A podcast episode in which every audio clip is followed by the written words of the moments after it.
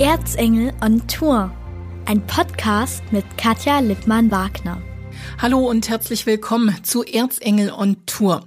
Ja, eigentlich wollte ich heute Lust machen, die Vorfreude auf das Sachsen-Derby in der zweiten Handball-Bundesliga so ein bisschen nach oben bringen. Doch das ist leider nicht möglich. Wir wissen alle, dass unser Leben in dieser Woche massiv auf den Kopf gestellt wurde. Wir müssen alle umdenken, liebgewonnenes loslassen und uns neu sortieren. Ja, und jeder hat da garantiert auch so seine eigenen Gedanken. Manche sehen es ganz gelassen, andere haben Angst und dann gibt es auch welche, die sind schon fast in Panik geraten. Also das, was in den Einkaufsmärkten los war, das war irre, das habe ich so noch nicht gesehen, noch nicht erlebt.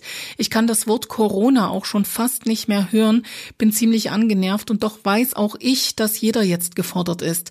Dass der Virus auch den Sport lahmgelegt hat, das muss ich auch niemandem erzählen. Fast schon stündlich gab es da ja neue Nachrichten. Am Freitagnachmittag nun durfte ich ein schon historisches Training des EHV Aue miterleben und am Rande auch noch mit Manager Rüdiger Jorke, Cheftrainer Stefan Swat und EHV-Kapitän Kevin Roch sprechen. Natürlich ging es diesmal nicht nur um Sport angesichts dieser Situation, sondern auch um Existenzängste und den Kauf von Nudeln und Klopapier. Und auch die Trainingsatmosphäre, die habe ich für alle Handballfans noch einmal eingefangen und ich schicke sie jetzt wirklich mit den besten Grüßen und Wünschen für eine hoffentlich virenfreie Zeit online. Viel Spaß damit.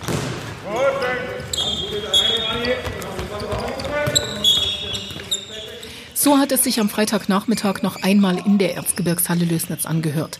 Der EHV Aue kam zu einem besonderen Training zusammen. Denn als Kevin Roch die Einheit mit einem kräftigen Glück auf beendet hat, war klar, für mindestens eine Woche kehrt nun Ruhe ein, geht jeder Spieler des Zweitligisten zunächst einmal seinen eigenen Weg, weiß Cheftrainer Stefan Swart. Die Jungs bekommen jetzt erstmal eine Woche frei. Wir werden mal sehen, wie wir da weiterverfahren, weil Stand jetzt wäre das erste Spiel wieder am 22.04. oder kurz danach. Wie dann weiterverfahren wird, ob wir dann bis Ende Juni spielen oder nicht, weiß ich noch nicht. Deswegen sollen die Jungs jetzt erstmal Kopf frei bekommen, die Situation klären mit dem Verein und dann würde ich davon ausgehen, dass wir am 23. erstmal ganz normal weitermachen, uns fit halten und dann sehen, was passiert. Es fühlt sich alles irgendwie unwirklich an. Es ist eine Situation, die so noch nie da war. Weder EHV-Manager Rüdiger Jorke noch EHV-Spieler Kevin Roch haben so etwas schon einmal erlebt. Nee, also ich mache das ja jetzt so über 20 Jahre. So eine Situation habe ich noch nie.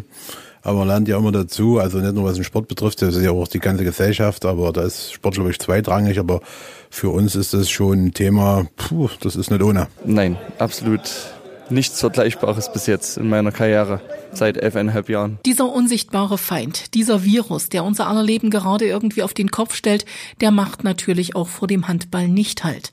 Die HBL hat alle Spiele bis zum 22. April zunächst einmal abgesagt.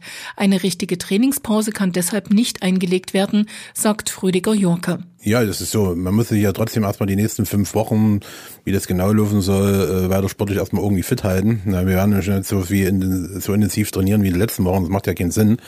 So, das ist erstmal, und jeder Spieler ist ja auch für sich zuständig. Ne? Die, also, wenn wir Urlaub haben, tun die auch trainieren und sowas. Das ist das eine. Und das andere wird so sein, wenn es jetzt in Richtung Kurzarbeit gehen wird, wo es hintendiert, glaube ich, dann weiß jeder Spieler, dass er auch dazu beitragen muss. Also er wird weniger Geld kriegen. Das ist aber überschaubare Summe, weil in Handball sowieso nicht so viel Geld verdient wird. Das ist in anderen Sportarten, glaube ich, wesentlich schwieriger. Oder beziehungsweise ist auch so, wir sind ja im Kontakt immer die ganzen Manager Erste und Zweite Liga. Ich glaube, die Erstliga hat dann noch viel viel, viel größere Probleme als wir. Kurzarbeit im Handball. Sämtliche Vereine der ersten und zweiten HBL haben oder wollen diese in den nächsten Tagen wohl beantragen. Ein Novum in der Geschichte des deutschen Handballsports. Dass damit natürlich auch Probleme einhergehen, gerade dann, wenn die Dinge nicht so klar sind, wie sie zunächst scheinen, versteht sich von selbst. Kevin Roch beispielsweise kann gar kein Arbeitslosengeld oder auch Kurzarbeitergeld beantragen, weil er zusätzlich auch im Helios Klinikum angestellt ist. Da wird sich halt wahrscheinlich ein bisschen was ändern, dass ich halt mehr arbeiten gehen muss, weil jetzt mit meinen ganzen Zukunftsplänen, Kind, Freundin, äh, Hausbau, spielt das natürlich für mich jetzt auch nochmal eine größere Rolle, wenn da jetzt Einbußen finanzieller Art kommen. Die waren so vorher nicht geplant. Dieses Jahr geht der Kredit los. Also ja, da wird sich jetzt einiges bei mir tun in Richtung mehr Arbeiten, weniger Training. Da eben Kurzarbeit äh, ansteht, ist es ja eigentlich aber dann hoffentlich kein Problem. Jetzt müssen Gespräche geführt werden mit Helios, mit den Vereinen, wie ich das lösen kann. Alles in allem bleibt eine große Verunsicherung, denn die Mannschaft wurde ja quasi aus dem laufenden Spielbetrieb herausgerissen. Ähm, ja, wir hatten ähm, ja jetzt auch eine Zeit lang ein ganz schönes Tief. Vielleicht kam die Pause gar nicht so schlecht für uns. Allerdings ist es natürlich komisch, wenn jetzt keiner weiß so richtig, was passiert, wie es weitergeht. Alle haben ein bisschen Angst, auch nicht nur, wie das finanziell alles weitergeht. Schaffen das die Vereine, schafft das die Liga? Wie geht's äh, mit unserer Gesundheit weiter? Also das spielen viele Ängste eine Rolle. Ähm, ja, es ist halt die Ungewissheit ist das Schlimme. Ne? Der Coronavirus sorgt auch über den Handball und den Fußball hinaus für einen gesellschaftlichen Stillstand. Wir müssen alle umdenken. Angst vor Langeweile hat Stefan Swart jedenfalls nicht.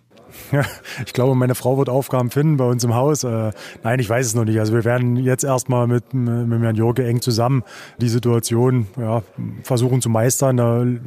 Die Tätigkeiten werden einfach andere. So, und dann muss ich mir natürlich den Kopf machen, wie gestalten wir das? Wir sind immer noch Leistungssportler. Die Trainingsinhalte werden angepasst werden müssen, die Trainingsabläufe, Trainingstage. Also da muss ich mir die nächsten Tage schon mal Gedanken machen, wie das weitergeht. Und auch Manager Rüdiger Jorge will ruhig bleiben und nicht in Panik verfallen. Ich habe wieder Klopapier noch Nudeln gekauft. Also, also ich finde das auch ein bisschen übertrieben. Man muss ja auch, äh, die Gesundheit steht im Vordergrund, das ist klar, man soll auch die Kirche im Dorf lassen. Ne? Also ich finde, das ist auch sehr, ich finde auch die Politik hält, verhält sich da manchmal auch ein bisschen ähm, unklug. Also wenn solche Äußerungen kommen, es werden 60 bis 70 Prozent Leute krank oder sowas, das kann bestimmt so werden. Das wird vielleicht auch so, aber sowas kann man nicht äußern. Also da sind, glaube ich, die macht die Bevölkerung noch unsicher. Also ich habe da wirklich kein Problem. Klar, äh, gebe ich nicht unbedingt jeden eine Hand, obwohl das mir, also wenn es so ist, dann ist es so. Man kann es eh nicht beeinflussen, aber ich, ich habe wieder Angst noch, äh, tue ich mich groß nur einschränken. Ich war Montag auch mit bei einer größeren Veranstaltung wieder gewesen. Also äh, ich sehe das, ich sehe das relativ gelassen, allerdings bin ich auch noch nicht betroffen. Muss man sehen. Also ich finde das schon übertrieben und es macht mittlerweile auch keinen Spaß, wenn man egal, äh, was man macht, oben nur noch das eine Thema ist, ob Fernsehen, Funk, Leute, mit denen unterhalten musst und so. Ja, und jetzt hat man vielleicht auch mal wieder mal Zeit, kann wieder mal ein Buch lesen oder einen Keller aufräumen, ist auch ganz lustig. Egal ob Fußball oder Handball, ob geschlossene Schulen oder auch das Aus in Theatern und Schauspielhäusern oder Messehallen. Jeder Einschnitt schmerzt. Doch Leute, ganz ehrlich, wer sich intensiv mit dem beschäftigt, was gerade Italien erlebt, eins unserer Lieblingsurlaubsziele, mit wunderbaren Skigebieten, Traumstränden, Spaghetti und Pizza, mit lebensfrohen, freundlichen Menschen, die die Gesellschaft und auch das Leben lieben und normalerweise viel lockerer und weniger angespannt jedes Problem anpacken. Wenn wir uns dieses Land anschauen und sehen, wie dieses Land den Atem angehalten hat und dessen Gesundheitswesen kollabiert, dann kann ich nur sagen, drückt die Daumen, dass diese drastischen Maßnahmen in Deutschland den gewünschten Erfolg bringen, dass sich der Virus langsamer ausbreitet als befürchtet und dass dieser Albtraum endlich endet, diese Welle, die ich eingangs schon beschrieben habe, endlich bricht. Kommt gut durch diese schwierige Zeit, bleibt ruhig, besonnen und halt haltet zusammen. Eure und ihre Katja Lippmann-Wagner. Das war Erzengel on Tour, ein Podcast mit Katja Lippmann-Wagner.